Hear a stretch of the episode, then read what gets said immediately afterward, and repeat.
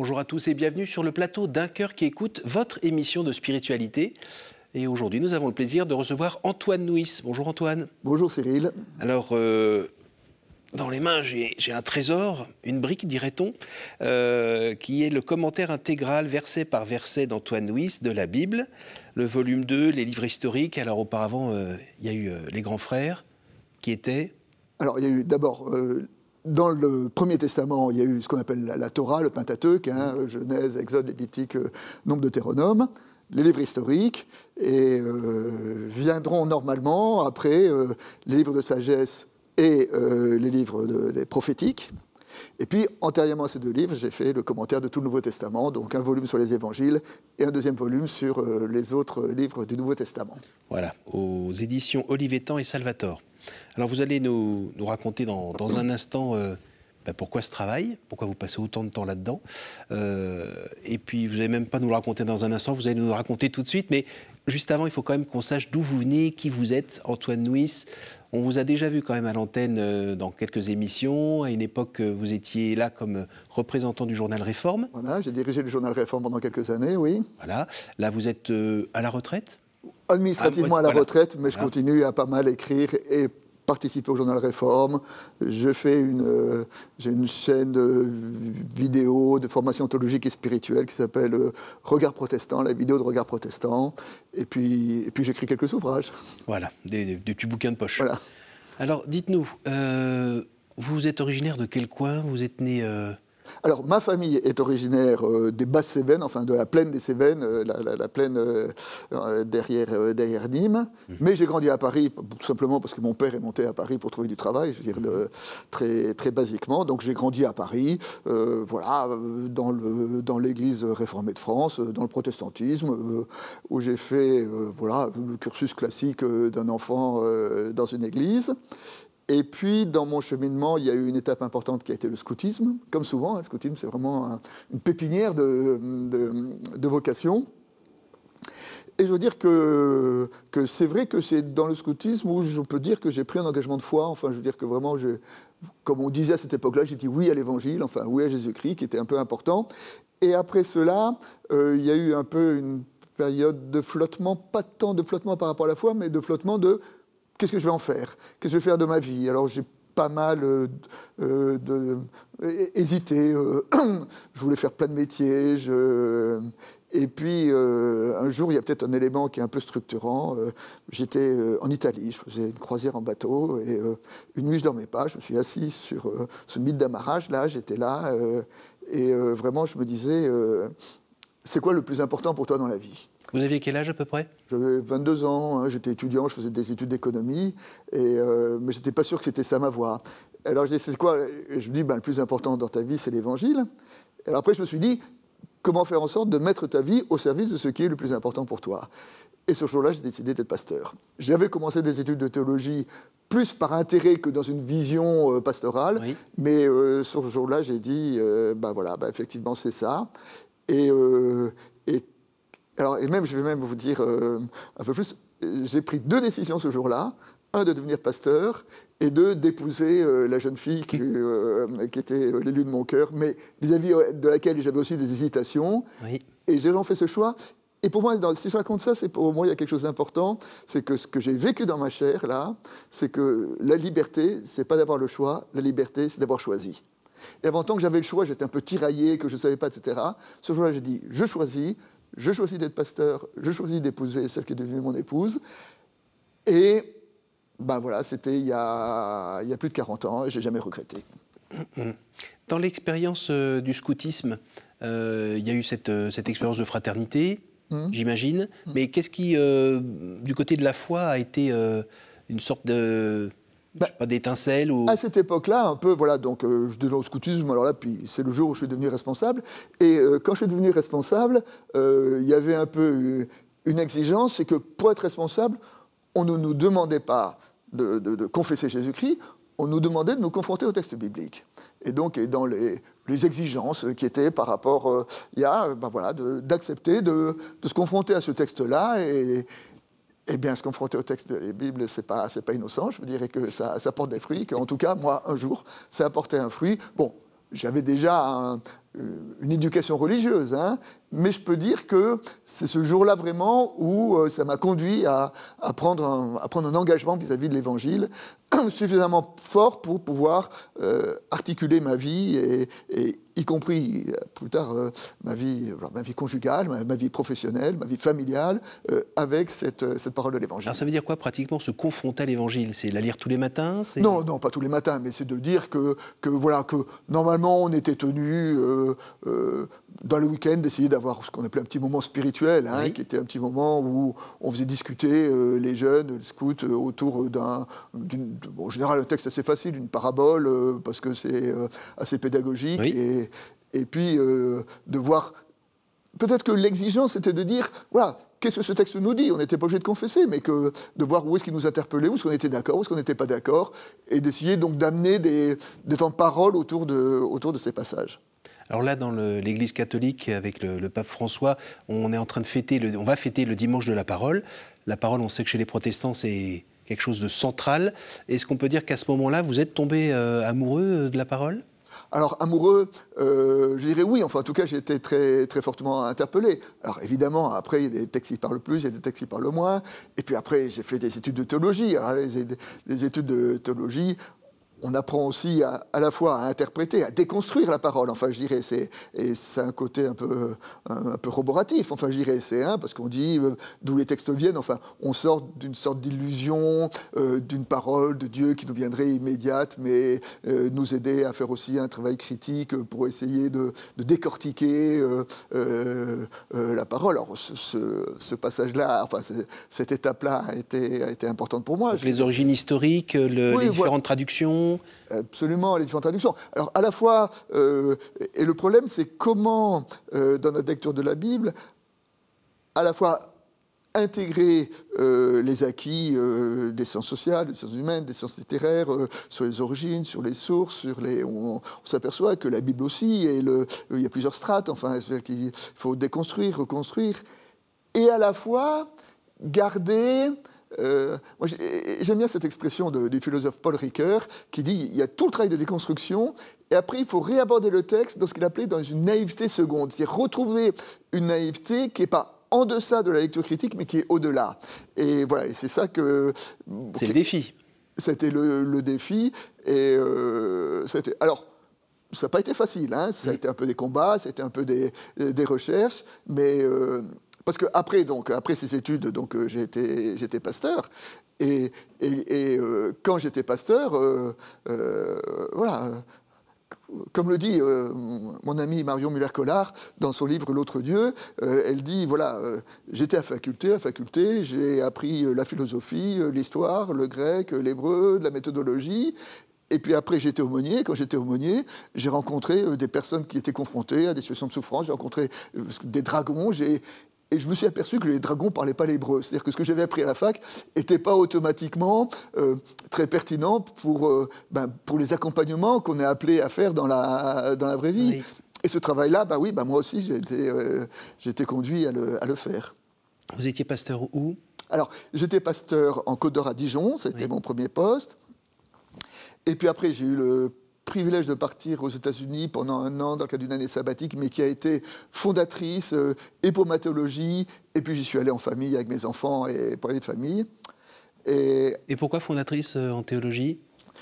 Parce que, voilà, en gros, j'avais fait un premier dans l'Église réformée, euh, l'usage était un peu, la durée, on appelait ça un septennat. On restait en moyenne autour de 7 ans dans, une, euh, dans, un, dans un poste. Et moi, après 7 ans, euh, j'avais ressenti le besoin assez fort d'élargir mon vocal, enfin de, de voir d'autres choses.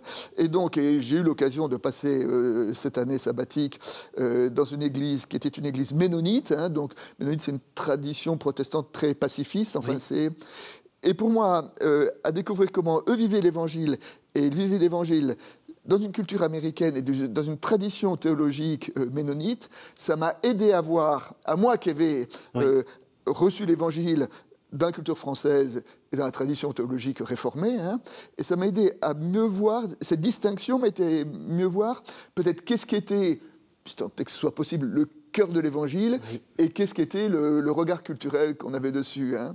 Donc c'est un pas en dehors du cadre Oui. Bah, pour mieux voir ce qu'il y a dans le cadre. C'est l'ethnologue euh, Germaine Tillon disait euh, pour connaître une civilisation, il faut en connaître deux. C'est qu'il faut avoir un, élément de, comparaison. Mhm. Et je crois que c'est exactement ce que j'ai vécu euh, dans cette expérience aux États-Unis. Est-ce que ça vous a permis d'avoir une relation différente carrément avec le Christ? En tout cas avec l'écriture. Avec le Christ, je ne suis pas sûr, mais avec la Bible. Et notamment, ça a été pour moi euh, une ouverture euh, quant à ma... je veux dire, avant, j'étais finalement, je me rendais compte dans une relation à l'écriture un peu intellectuelle. C'est on prend le texte, on analyse qu'est-ce qu'il veut dire, et puis essayer de dire ce qu'il veut dire. Et là, j'ai appris aussi qu'un texte, ça pouvait se prier, ça pouvait se jouer, ça pouvait s'interpréter, ça pouvait s'illustrer, ça pouvait se colorier, ça pouvait, enfin, je veux dire, et, donc c'est, enfin, et pour moi, je crois que ça a été ce changement-là euh, qui a été fondateur. Et d'ailleurs, euh, de retour des États-Unis, euh, j'ai publié mes premiers livres, qui étaient à cette époque-là des livres liturgiques, qui s'appelaient La galette et la cruche. Et dans La galette et la cruche, et souvent, j'ai essayé voilà, d'avoir ce regard un peu différent de comment un texte peut être prié, enfin je dirais, et comment est-ce qu'il vient nourrir la liturgie? Et ça, pour moi, c'est quelque chose que j'avais, j'avais pas appris dans mes études. Donc ça a changé votre façon de vivre votre foi? On peut le dire, oui. Et éventuellement de, rejoindre davantage euh, la personne du Christ ou pas? Pardon d'insister. Oui, bien sûr. Et puis, euh, vivre, euh, oui, ça m'a donné aussi une ouverture sur la vie de l'Église et sur, et sur la personne du Christ. oui, peut-être d'avoir un rapport euh, plus, plus, ouvert, plus varié, plus divers, enfin de, de voir que la parole de Dieu est, bien au-delà. Euh, de, de, nos, de, nos, interprétations.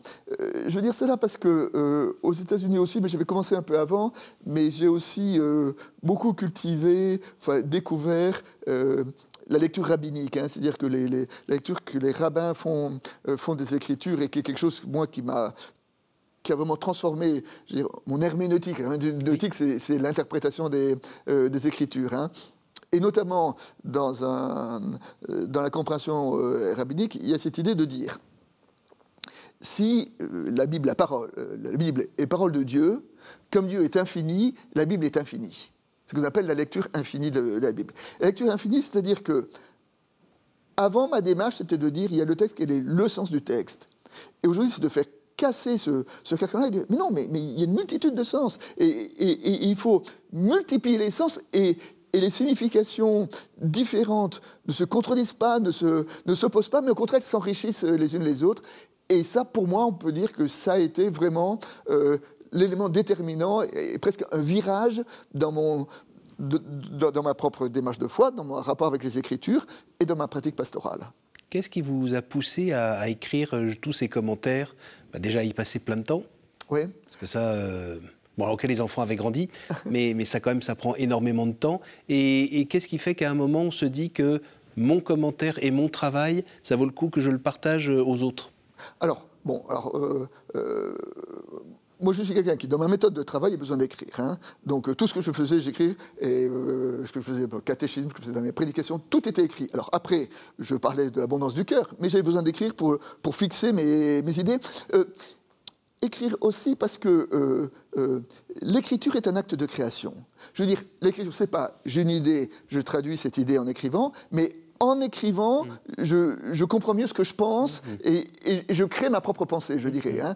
Et, donc, euh, en cela, ça a été. Euh, donc, j'avais écrit euh, plusieurs livres. Et puis, alors, sur l'origine de, ce livre, il y a une anecdote qui est un peu amusante. C'est donc, c'était au milieu des années 2000. J'étais pasteur là dans, à, Paris. Puis, il y avait un petit groupe de prière. Et ce petit groupe de prière décide de, avant d'avoir un temps de prière, d'avoir un petit temps de, de partage des livres bibliques. Et moi, à ce moment-là, je leur propose de faire euh, basiquement euh, le, commencement. Je leur dis, je vous propose qu'on fasse une lecture de l'évangile de Jean. J'avais choisi l'évangile de Jean parce que c'est celui avec lequel j'étais pas trop à l'aise, parce que je ne l'aimais pas trop, j'allais dire. Alors, je voulais, je voulais me confronter. Et donc, euh, et donc pour cela, ben, dans ma méditation personnelle, ben, tous les matins, je me suis mis à lire l'évangile de Jean, verset par verset, et à écrire des notes là-dessus. Et puis, quelques, semaines plus tard, lors d'une réunion du conseil d'église, bon, bah, je donne des nouvelles de l'église, des différents groupes, et je dis voilà, ben, le groupe de prière, on a décidé de, de, lire l'évangile de Jean, et donc on va faire un travail sur l'évangile de Jean. À ce moment-là, il y a quelqu'un qui m'a dit oui, et tu vas écrire un livre dessus. Je dis, ah non, pas du tout, c'était pas du tout mon idée, mais en fait c'était une parole prophétique, parce que euh, quand au bout d'un an j'ai fini euh, verset par verset de lire l'évangile de Jean, ben, le virus était pris, puis j'ai pris les autres évangiles, et puis le reste, et puis, et puis, et puis dix ans plus tard, euh, j'avais lu tout le, tout le Nouveau Testament. Alors, on pense à l'adage plus on avance, plus l'horizon recule. je pense aussi là, tout d'un coup, à saint Thomas d'Aquin, qui à la fin de sa vie va tout laisser tomber, en voyant que ce qu'il a fait, c'est ça par rapport à tout ce qu'il y avait à connaître. Alors, la comparaison est flatteuse, hein. mais euh, à force de, travailler, de, mâcher cette parole, euh, est-ce que vous avez l'impression d'avoir un petit peu avancé dans la compréhension de l'ensemble? Ou bien euh, il y en a encore, ça ne rentrera pas dans votre vie? Alors, Évidemment, ça ne rentrera pas dans ma vie. Je l'ai dit tout à l'heure que la Bible était infinie. Donc l'infini. Voilà, on est bien. voilà, donc il y, a encore, il y a encore des chemins à faire je dirais que si j'essaye de mesurer euh, en quoi ce travail m'a nourri ou m'a changé, euh, j'aurais envie de dire deux choses. La première chose, c'est de mieux prendre conscience de la diversité des livres bibliques. Hein, et de dire que euh, le mot Bible, étymologiquement, ça veut dire une bibliothèque, enfin, je veux dire, qu'il y a une multitude de livres. Et c'est vrai que ça m'a conduit à, prêter attention à des livres qui pourrait paraître un peu secondaire. Hein. Je veux dire, le livre de Ruth, le livre d'Esther, euh, le livre euh, Le Cantique des Cantiques, euh, bon, qui étaient des livres que j'avais lus, mais sans trop. Mmh. Mais être obligé de m'y arrêter en disant qu'est-ce qu'il dit? Et à la limite de me dire qu'est-ce qu'il fait dans la Bible? Enfin, je dirais, c'est. Et, en faisant ce travail-là, donc ce commentaire m'a conduit euh, à faire ce travail-là. Je dirais pareil euh, pour, le, pour le Nouveau Testament. Je veux dire que l'épître à Timothée ou l'épître à Philémon, euh, bon, vaguement j'avais lu un petit peu, mais je ne peux pas dire que je l'avais travaillé.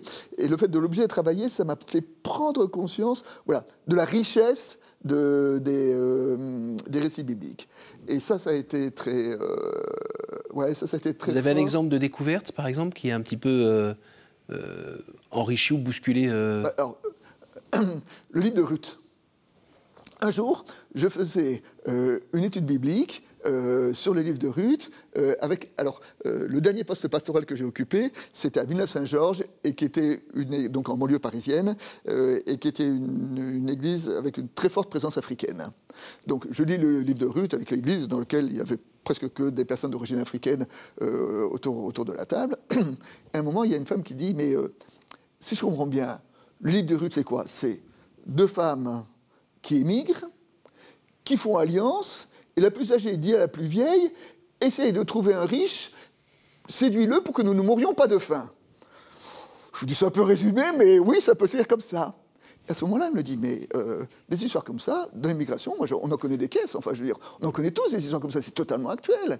Et tout à coup, je me suis aperçu que le livre de Ruth, c'était un livre d'immigration qui faisait tout à fait par rapport à ça.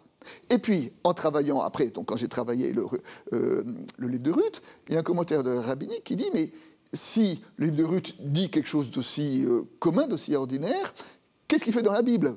Pourquoi est-ce qu'il est rentré dans le canon de la Bible? La réponse est à la fin du livre de Ruth, parce que l'enfant que Ruth a eu avec Bose a été le grand-père de Moïse. Ça veut dire que Moïse avait une grand-mère, une arrière-grand-mère moabite. Or, dans euh, le livre de la Torah, dans le Deutéronome, il est écrit jamais Moab n'entrera dans le peuple de Dieu. Parce que Moab avait refusé euh, de laisser le passage à Moïse dans son exode. Donc, la loi dit jamais Moab entrera dans le peuple de Dieu, et Moïse avait une grand-mère moabite. Euh, Moïse, pardon. Et David avait une grand-mère euh, moabite.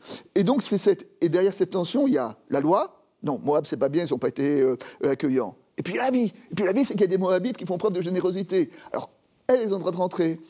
Et Ruth a été honorée même, puisqu'on la retrouve dans les quelques femmes qui sont dans la généalogie de Jésus, dans le premier chapitre de Matthieu. Voilà. Donc, voilà, pour moi, c'était une petite pépite sur, mm-hmm. sur les livres de Ruth, et qui m'aide à, à ouvrir ma, ma, ma, lecture de la Bible, à l'enrichir, et, et, et, toute cette diversité, quelque part, fait écho à la diversité de, notre existence, de, de, nos questions. De, et, donc, pour moi, ça m'aide mieux à faire ce travail qui est le travail de foi. Et le travail de foi, on dit souvent euh, euh, lire la Bible à la lumière de notre vie, lire notre Bible à la lumière de la Bible. Eh, eh bien, euh, cette diversité de la Bible entre en résonance avec les diversités de, nos existences. Et ça, ma lecture me permet de, de mieux le comprendre et de mieux l'entendre. Ça rend heureux? Ah oui, ah oui. Non, mais surtout, c'est que c'est totalement passionnant parce qu'on a vraiment, on se découvre presque participant à cette histoire. Et ça, c'est magnifique. Donc vous savez que les catholiques lisent moins souvent euh, la parole euh, chez eux? Alors ça, vous savez, euh, je suis désolé, je vais en décevoir beaucoup, mais les protestants lisent de moins en moins la Bible. Et j'étais très marqué quand j'étais jeune pasteur à Dijon, donc dans les années 84-85. Il y a un vieux paroissien, un vieux protestant qui me disait, le malheur, vous savez, c'est que les protestants ne lisent plus la Bible. Et s'il se lu la Bible, alors il vaut mieux être catholique parce que là au moins on est protégé par la tradition. Et de dire donc que si le protestantisme est. Là, je, ouais, je, parle pour moi. Mm. Et donc, n'imaginez pas que tous les protestants passent leur vie avec une Bible à la main. Qu'est-ce que vous nous diriez pour nous inviter à la lire davantage? Ah ben alors, la lire davantage, je vous dis, c'est vraiment euh, euh, essayer de la lire. Euh, euh, sans a priori religieux et de, dire voilà et, d'essayer de se dire voilà ce texte-là qu'est-ce qui me dit comment il me rejoint et ne pas hésiter à, critiquer la Bible à dire qu'on est d'accord qu'on n'est pas d'accord mais laisser la parole être euh, être vivante hein. et, quand on la laisse être vivante et eh ben on voit que c'est une parole de vie qui rejoint notre propre vie dans le cadre de votre couple ou euh, le, avec vos enfants, est-ce que vous avez pu partager cet enthousiasme? Alors, ben, je ne peux pas ne pas en parler, je dirais, c'est tout ça. Alors après, avec les enfants, c'est parfois un peu compliqué, hein, parce que parce que euh, ils entendent cette parole, mais cette parole c'est dit par leur père, et leur père c'est aussi euh, euh, un autre un autre personnage. Alors je crois que non, je crois qu'ils ont comment dire. Ils ont à la fois cette quête aussi de la parole et, ils ont quand même des, des, solides, des solides fondements. Et puis, euh, à la fois, ils ont aussi cette, euh, ce besoin légitime de, de, de, s'affranchir de, papa. Quand vous aurez euh, fini le cycle, vous le reprendrez? Ah, ça c'est une bonne question. Eh bien, pourquoi pas? Non, peut-être pas. Non, non, je vais vous dire, parce que là, je vais, je vais avoir quand même des problèmes avec mon épouse. Oui. non, parce que, je vais vous dire, parce que actuellement, là, très, très concrètement, je travaille la nuit. C'est-à-dire qu'au milieu de la nuit, je vais vous dire un secret. Euh, les hommes appartiennent à Satan, j'ai besoin de se lever la nuit. Euh, et ben, quand je me lève la nuit, je ne me recouche pas et je vais à mon bureau. Et là, je travaille la nuit. Et parce que j'ai une espèce de, de, lucidité, euh, dérangée par personne. Et vraiment, pour moi, c'est un travail de grande fécondité. Mais après, dans la journée, ma femme trouve que suis un peu fatigué et qu'elle hâte que j'ai fini pour que, retrouver un mari un peu plus en forme. On arrive au moment des, des questions. Est-ce que vous pourriez me dire un chiffre entre 1 et 10, s'il vous plaît? 7, chiffre biblique. Quelle est la pire idée fausse que l'on se fait sur Dieu, selon vous?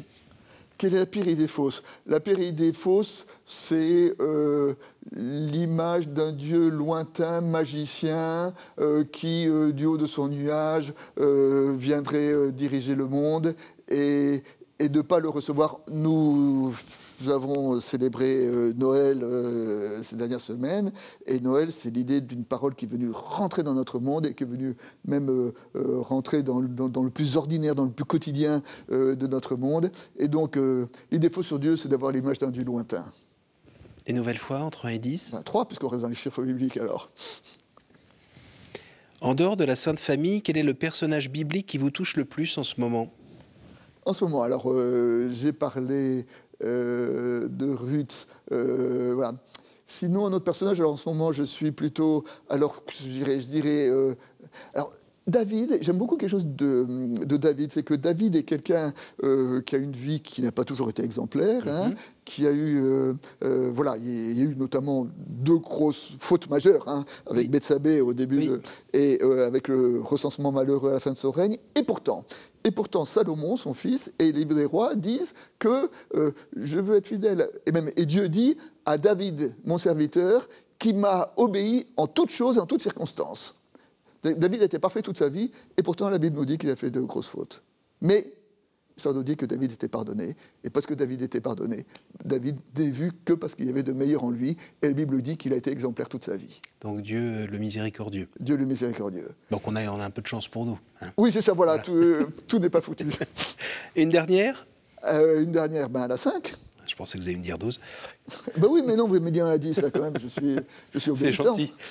Quelle est la dernière fois où vous avez reconnu l'action du Christ dans votre vie? Waouh La dernière fois que j'ai reconnu... Alors, je vais dire que ça, c'est... Enfin, moi, euh, je reconnais souvent l'action du Christ euh, quand je fais mon travail biblique de fond, et puis, euh, deux jours après, je suis appelé à faire une méditation, on me pose une question, et dans laquelle le texte que j'ai lu l'avant-veille répond exactement euh, à, cette, euh, euh, à cette question. Et, et, pour moi, ça, c'est vraiment un, un émerveillement de. Voilà, je vous dis, voilà, l'actualité du, du, récit biblique par rapport à nos questions. Ça, ça c'est magnifique. Merci beaucoup, Antoine. Merci pour votre enthousiasme. Merci aussi d'être venu de, de Nîmes, des Cévennes pour pouvoir euh, nous partager euh, bah, ce qui vraiment vous anime, tout ce travail, toute cette passion euh, qui transforme l'homme petit à petit pour bah, peut-être avoir une meilleure place près du Père? Une meilleure place près du Père, une, meilleure, une meilleure compréhension? En fait, dans ce livre-là, euh, ce livre-là, il est très personnel. C'est-à-dire que moi, je ne dis pas, voilà quel est le sens du texte, mais je dis, voilà ce qu'il me dit. Hein. Et euh, les échos que j'ai, c'est parce qu'il m'est très personnel, il parle euh, assez facilement, parce que les gens ne sont pas obligés d'être d'accord avec moi, je ne leur demande pas, mmh. mais sont souvent intéressés par ce que je pense sur le texte biblique. Et mon but, c'est pas du tout qu'ils s'alignent sur ce que je dis, mais c'est que ça les aide à nourrir leur propre réflexion. Je rappelle le titre de ce livre, euh, donc La Bible, commentaire intégral verset par verset par Antoine Nuis. Là, c'est le volume 2, donc les livres historiques, édition Olivetan Salvator. N'hésitez pas à partager cette émission grâce à notre site www.ktotv.com. J'en profite pour saluer tous ceux qui nous écoutent par podcast. Je vous donne rendez-vous la semaine prochaine.